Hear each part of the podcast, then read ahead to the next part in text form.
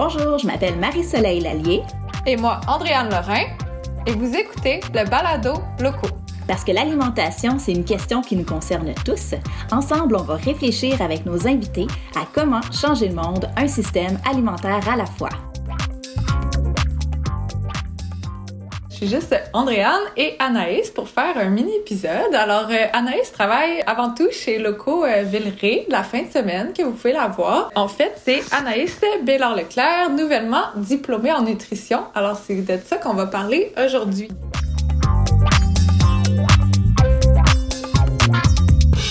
Bienvenue Anaïs, bonjour. Bonjour, Andréane. Pour commencer, peux-tu nous dire pourquoi tu as été en nutrition puis qu'est-ce qui te passionne à ce niveau-là?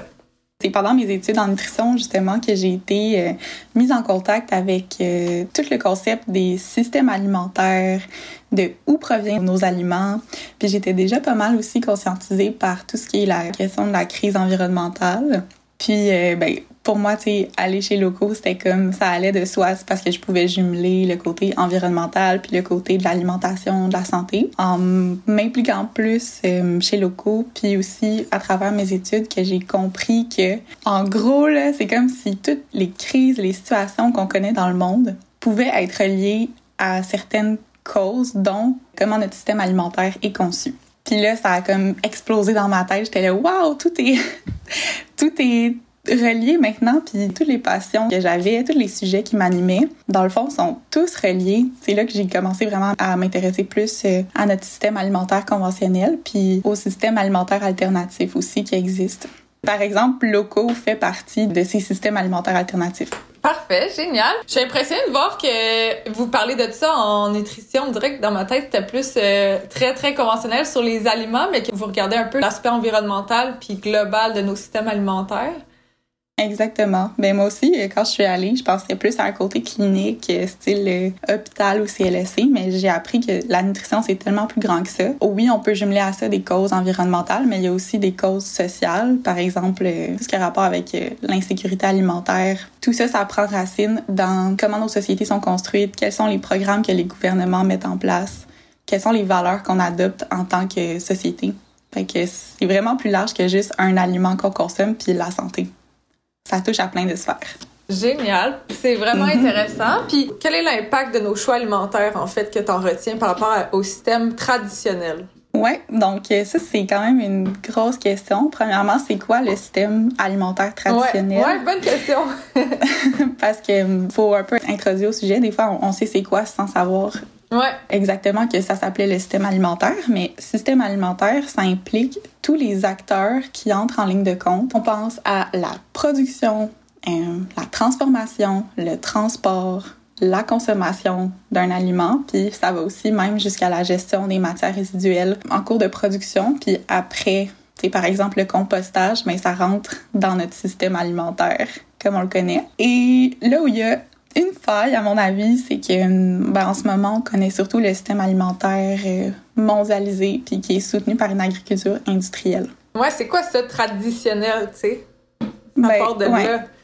Exact. Fait que euh, c'est vraiment euh, un système alimentaire fondé sur l'agriculture industrielle. Fait qu'on parle de l'échelle de grosses machines, des gros tracteurs que je serais même pas capable de nommer. Puis on parle de production de masse grâce à ça. Tout est pas mal automatisé. Puis euh, souvent, ça vient avec euh, un gaspillage. En fait, l'arrivée de la grosse ingénierie euh, dans les champs et tout ça, ça concorde à peu près avec les années 60. Puis c'est à peu près aussi le même moment où est-ce qu'on a commencé à faire du gaspillage alimentaire. Donc, on, a commencé à produire plus que ce qu'on avait besoin. Je trouve ça vraiment intéressant que ce que tu as dit, que de dire on a commencé à gaspiller quand on a produit plus que ce qu'on avait besoin, en fait. C'est souvent, on le voit d'une autre manière de dire on va en manquer parce qu'on en gaspille, mais en fait, c'est au moment où on a produit plus que ce qu'on avait besoin qu'on s'est permis d'en gaspiller. Puis j'imagine que si on en avait eu besoin, on aurait trouvé des manières d'optimiser puis conserver vraiment toute la production, tu sais. Exactement. Donc, dans toutes les étapes de cette production-là, il y a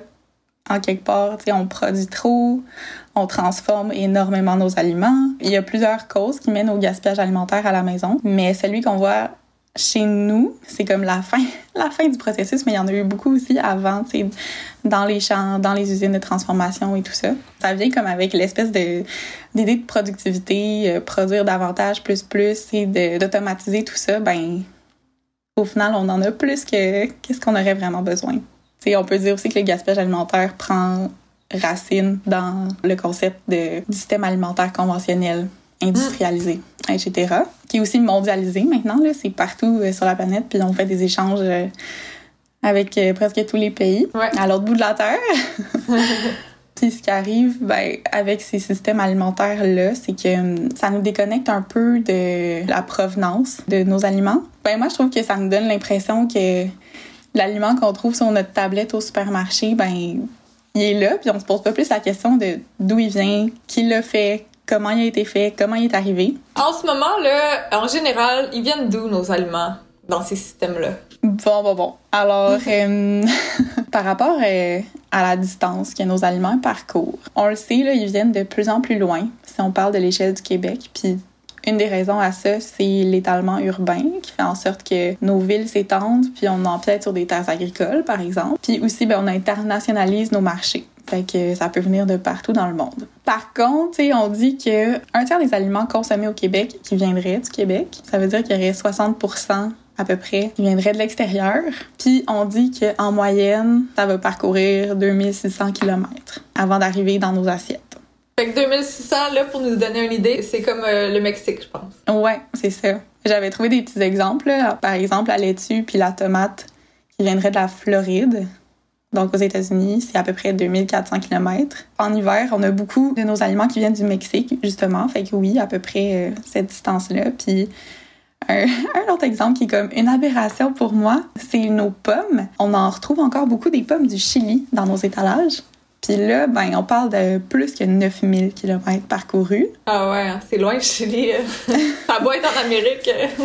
Oui, puis en plus, nous, on est comme des top producteurs de pommes. On peut en manger toute l'année, mais tu sais, malheureusement, dans les supermarchés, ben, on en trouve encore beaucoup qui viennent de, de loin, qui viennent pas de nos vergers québécois. Je pourrais pas dire exactement d'où est-ce que tout vient, mais on sait que ça parcourt des milliers de kilomètres, puis ça, ça devient un enjeu de traçabilité, en fait, parce que bon, on sait pas qui l'a fait, qui l'a transformé, puis combien d'intermédiaires il y a eu dans la chaîne. J'imagine que si euh, c'est 2600 km plus tard, il y a eu plus qu'un intermédiaire ouais, ouais, qui, non, non, qui est intervenu. Par rapport à ça, euh, à l'impact de nos choix alimentaires, pour toi, ce serait quoi les solutions, les prochaines étapes à faire pour euh, s'attaquer à ce problème? ben, ça, c'est la question qui est la plus le fun parce qu'on peut comme rêver d'un système euh, idéal. Moi, je m'enlignerais plus vers un système alimentaire alternatif durable et de proximité. Donc tout ça, ça contrecarre le système euh, conventionnel dont on parlait au début du podcast. Système alimentaire alternatif, durable, de proximité ça implique qu'on rapproche beaucoup les consommateurs et les producteurs. Fait entre autres, à l'épicerie locaux, ben, circuit court, maximum un intermédiaire. En général, ça va être l'épicerie, l'intermédiaire entre le producteur puis l'acheteur. Donc, déjà là, on se rapproche beaucoup de ce qu'on consomme et de ce qui est produit, vice-versa. Pour ça, moi, j'encouragerais plus des petites fermes maraîchères qui diversifient leur production. Donc, ça va à l'inverse des monocultures. C'est vraiment de diversifier les productions, de faire des mix complémentaires dans les cultures et tout ça. Puis, euh, ben, dans le meilleur des mondes, une agriculture biologique. On connaît les impacts environnementaux puis aussi humains de l'agriculture euh, biologique, ce qui est, à mon avis, euh, à promouvoir le plus possible. Puis, ce type de production-là, ben, ça a vraiment des avantages économiques, sociaux, et environnementaux, justement. Économiques parce que les répercussions sont euh, sur euh, ben, des gens euh, proches de nous, des producteurs du Québec. Puis aussi, ben, on est assuré qu'ils vont être payés un salaire décent, ou du moins le salaire minimum au Québec versus le salaire minimum au Mexique. Mm-hmm. D'après moi, c'est plus difficile de vivre avec un salaire minimum au Mexique. Mm Ouais. D'où la certification équitable qui est importante dans ces pays-là. Exactement. Mm. Oui, donc ça, c'est tout un aspect aussi qu'on n'a pas parlé, le côté équitable, mais c'est sûr que ça s'ajoute. On va en parler une autre fois. c'est sûr que ça s'ajoute. Fait que ce type de système-là, ben, je pense que ça soutient la souveraineté alimentaire au Québec, puis on en a parlé beaucoup dans la mm-hmm. dernière année. C'est de se redonner le droit à nos ressources qu'on a ici puis euh, aux gens qui produisent pour nous, puis de retrouver une espèce de fierté, puis euh, tout le patrimoine qui vient avec. Donc, de se réapproprier ce qu'on mange, puis d'exiger que ça vienne de près de chez nous. Mhm. Puis, pour conclure aussi, ben, j'ajouterais que le gaspillage alimentaire, il faudrait le limiter à la source, mais il y a aussi des entreprises qui font de l'économie circulaire, donc qui peuvent récupérer des déchets puis reproduire une nouvelle valeur avec ça. On en connaît quelques-unes qu'on a à Ouais. l'épicerie. Ouais, comme Loop. Ouais, le premier qu'on pense tout le temps. Ouais, puis aussi la transformerie là, qui Ouais. fait des super bonnes tartinades euh, Ouais. bio aussi souvent. Ouais, puis il y en a de plus en plus. C'est assez nouveau comme concept, mais il y en a vraiment de plus en plus. Ben écoute, euh, c'était vraiment le fun de, de parler de ça avec toi, puis euh, au plaisir d'approfondir d'autres sujets euh, dans le futur. Ben merci de m'avoir invité. Moi, j'aurais continué d'en parler pendant encore longtemps. Merci! Merci, salut.